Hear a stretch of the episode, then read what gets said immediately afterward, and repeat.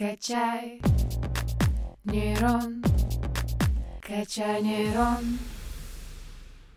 Всем привет! Вы слушаете подкаст «Качай нейрон». В студии я, Александра Замкова, и мы вновь погружаемся в удивительный мир науки. В начале выпуска мне хотелось бы поделиться небольшой историей. Недавно листала альбом со своими детскими фотографиями и нашла фотографию, где я на карусели. Летом этого же года каталась на точно такой же карусели, но меня ужасно укачало, и былой радости испытать, увы, не удалось. Так я поняла, что детство закончилось, а мой вестибулярный аппарат меня оберегает от подобного экстрима. Сегодня мы разберемся в том, как же работает наш с вами вестибулярный аппарат, а поможет нам Владимир Демкин, советник при ректорате и заведующий кафедрой общей экспериментальной физики. Владимир, добрый день.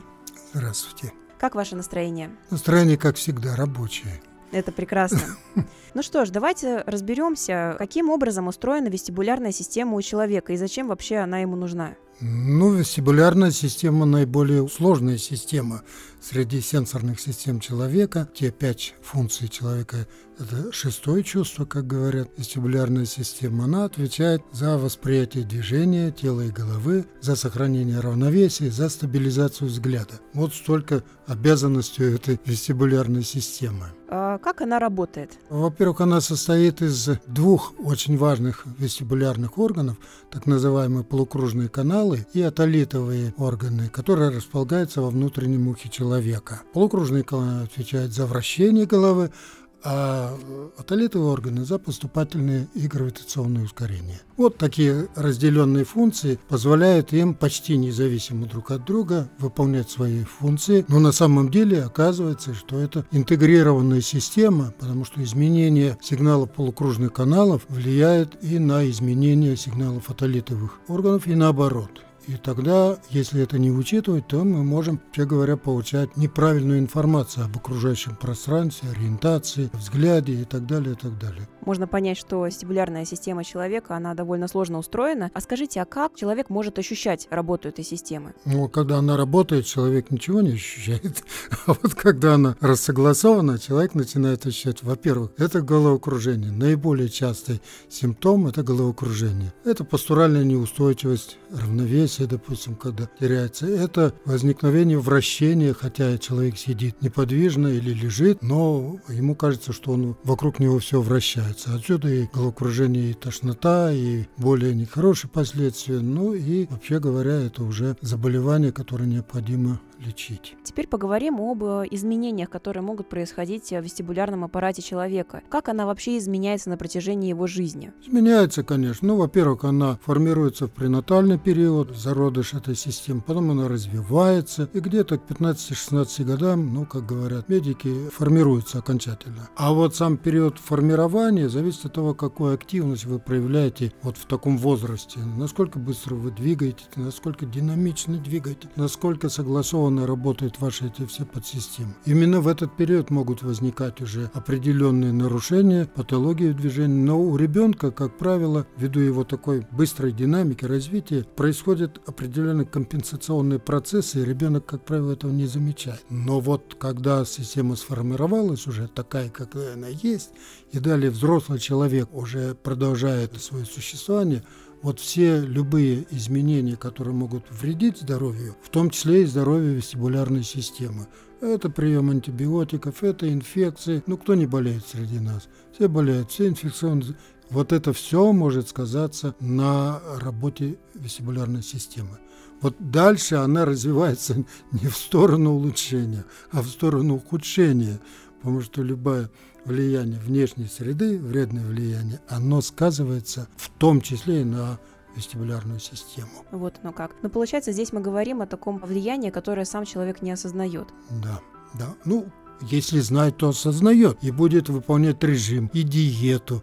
Но, но кто из нас прислушивается в таком особенно в молодом возрасте, каким-то советам медиков. На самом деле эти советы есть, и те люди, спортсмены в том числе, которые занимаются акробатическими какими-то видами спорта, они это учитывают, конечно. Они об этом знают, ну уж не говоря о тем, кто совершает полеты на самолетах или э, космических кораблях. Вот там-то это очень серьезное внимание обращается к качеству вестибулярной системы. Как раз вот э, затронули тему о том, что космонавтам просто необходима идеальная работа вестибулярного аппарата. Вот что происходит с вестибулярной системой в космосе? Я сказал, когда об атакониях и устройстве их, там наличие силы гравитации обязательно, потому что человек находится в условиях Земли. Он родился, он формировался, его система работает именно в присутствии гравитационного поля то есть притяжение Земли. И всегда этот вектор ускорения всегда действует на талитовую систему. И она таким образом адаптируется к этой системе.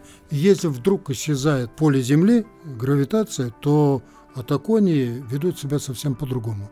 Называется это все вот э, такая пастуральная неустойчивость. Это возникают различные симптомы, когда человек в отсутствии силы тяжести чувствует ну, он теряет ориентацию. У него возникает иллюзорное какое-то восприятие окружающего мира, головокружение в том числе. Но сама система старается после того, как он попал в эти условия, адаптироваться к новым условиям адаптируется, конечно. Человек пролетал в космосе определенное время, вернулся на Землю, и опять переключение, опять возникает сила тяжести, и опять нужно системе адаптироваться. К счастью, природа так устроена, что вестибулярная система может адаптироваться, может восстанавливать свои предыдущие функции, но в зависимости от качества здоровья космонавты тоже не являются идеально здоровыми людьми, наверное, у них есть какие-то определенные последствия, так сказать, прожитого а, расстояния на Земле, и тогда для каждого человека подбирают индивидуальный режим восстановления этой вестибулярной системы, чтобы он качество своей системы вернул. Для этого существует множество медицинских упражнений, э, лечебной физкультуры, лекарственных препаратов в том числе. Для каждого индивидуально подбирается. Да и на Земле при тренировках вы знаете, что центрифуги, которые там приводят человека в то состояние сверх э, перегрузок, они ведь тоже влияют. Э, что такое одно ускорение, как говорят, 1G, да, ускорение Земли. А ведь центрифуга может раскручиваться до 7G, а то и чуть-чуть больше, для того, чтобы произвести то ускорение, с которым космический корабль стартует. Естественно, потом даже после таких подготовительных этапов работы человеку тоже нужно определенная, ну как бы вот э, адаптация к тем условиям, которые на Земле существуют. Ну, не сразу же вот, вот после центрифуги он садится в космический корабль и полетел.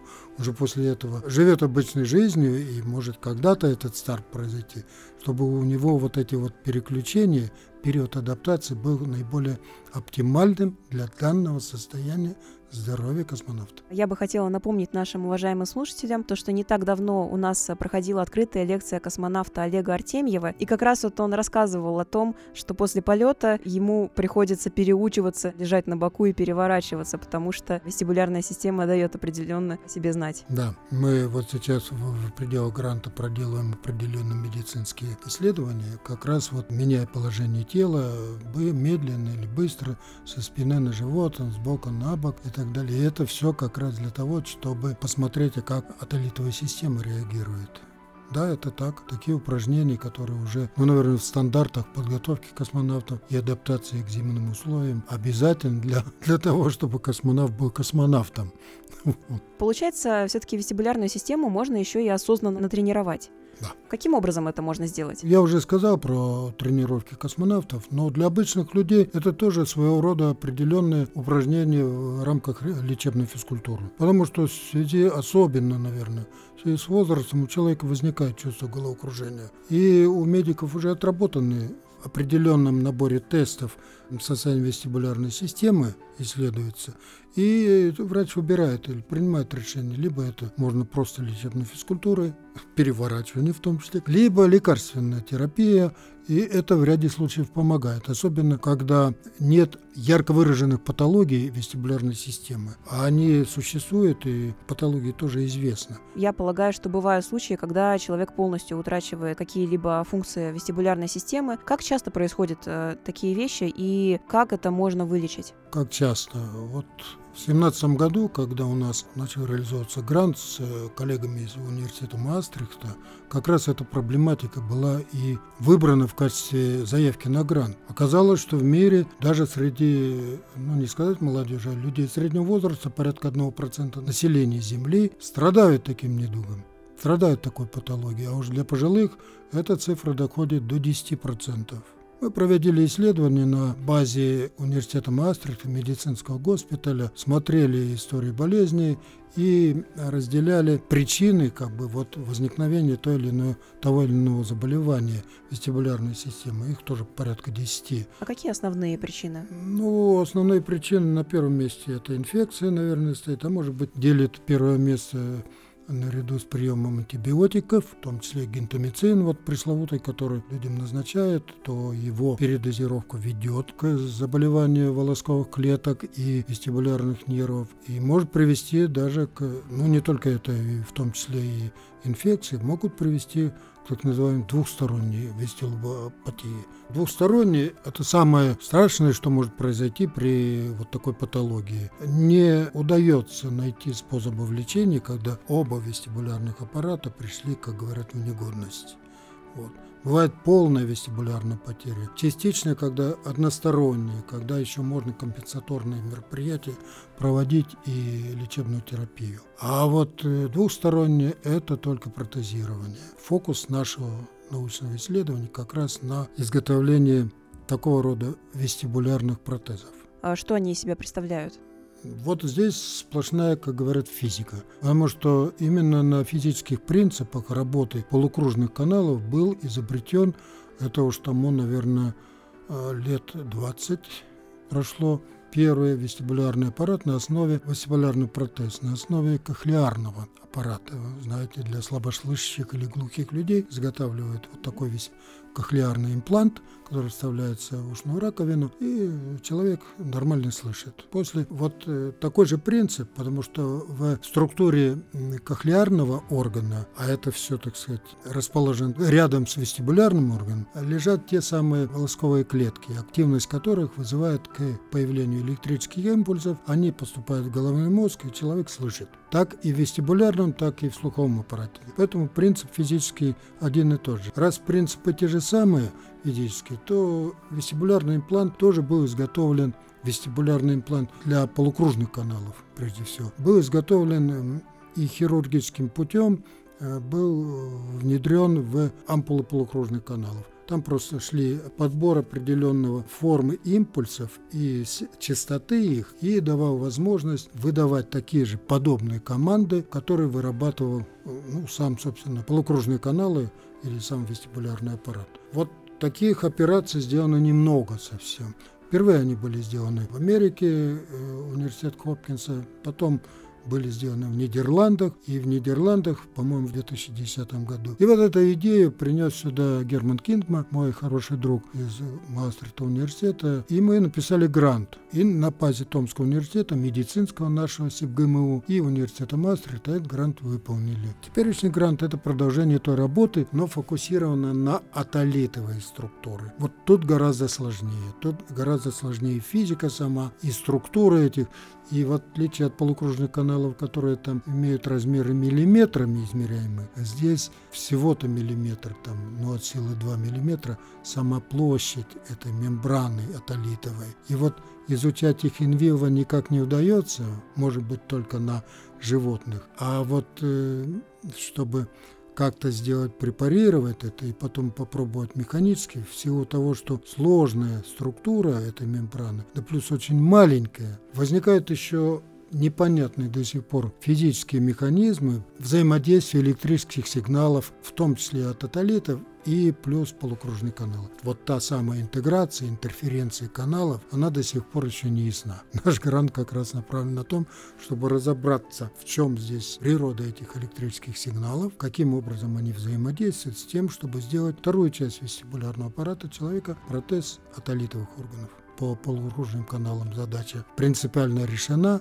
Не так много операций сделано, может около 20 всего по всему миру, но это уже работает. И тем имплантированным больным, которым эти импланты вживлены, они ну, то ли просто неподвижный образ жизни вести, то ли все-таки качество жизни хоть как-то, а то и очень хорошо улучшается. Человек может ходить, работать, не снижая активности своей рабочей. И это для людей большое счастье. Конечно, цена таких имплантов удивляет, но это только первые опыты. Может быть, как это обычно бывает, и когда будет отработана уже технология производства, а это все на уровне микро, вот тогда, может быть, и другим больным повезет, и они тоже будут имплантированы. По атолитам пока никак вообще с точки зрения вот изготовления импланта. Пока еще разбираются в самих механизмах в природе, во взаимодействии. Ну вот мы, надеюсь, какой-то вклад научно привнесем в эту область и поможем этой общей беде нашего человечества. И на каком этапе на данный момент стоят исследования ТГУ? Есть ли уже прототип такого импланта? Вообще говоря, по прототипу такого импланта в мире прецедентов нет. Потому что, в отличие от полукружного канала, который индивидуально вырабатывает сигналы для головного мозга и локализован в определенном месте, этот электрод вставляется ну, прямо в конкретное место, в ампулу. Оттуда начинается путь в головной мозг. Здесь, если на этом квадратном миллиметре размещается около 3000 волосковых клеток, и от каждой исходит нервное волокно, афферентный нерв, где и, и каждый, роль каждой клетки особая, она зонированы по по, ну вот разбейте вот такую маленькую площадь еще на четыре зоны. И в каждой зоне свой, свой функционал этой волосковой куда вставить этот электрод. А может быть не один электрод. Есть публикация, где более 50 электродов накладываются на эту маленькую-маленькую ампулку. И тогда нужно смотреть, а как эти клетки будут взаимодействовать, если на каждый из 50 сигнал будут подаваться. Это все идет на уровне таких экспериментов и моделирования процессов физических по электрофизике вот этих атолитовых органов создать прототип, вот создать принципы, на которых бы это работало, для эффективной модуляции вот этих сигналов, атолитов, чрезвычайно сложная задача. Теперь мы знаем о нашем вестибулярном аппарате намного больше и даже знаем, какие исследования проводят ученые Томского государственного университета. Спасибо. Спасибо вам. А мы с вами, уважаемые слушатели, прощаемся. Всего вам самого хорошего. Качаем нейроны 145 лет.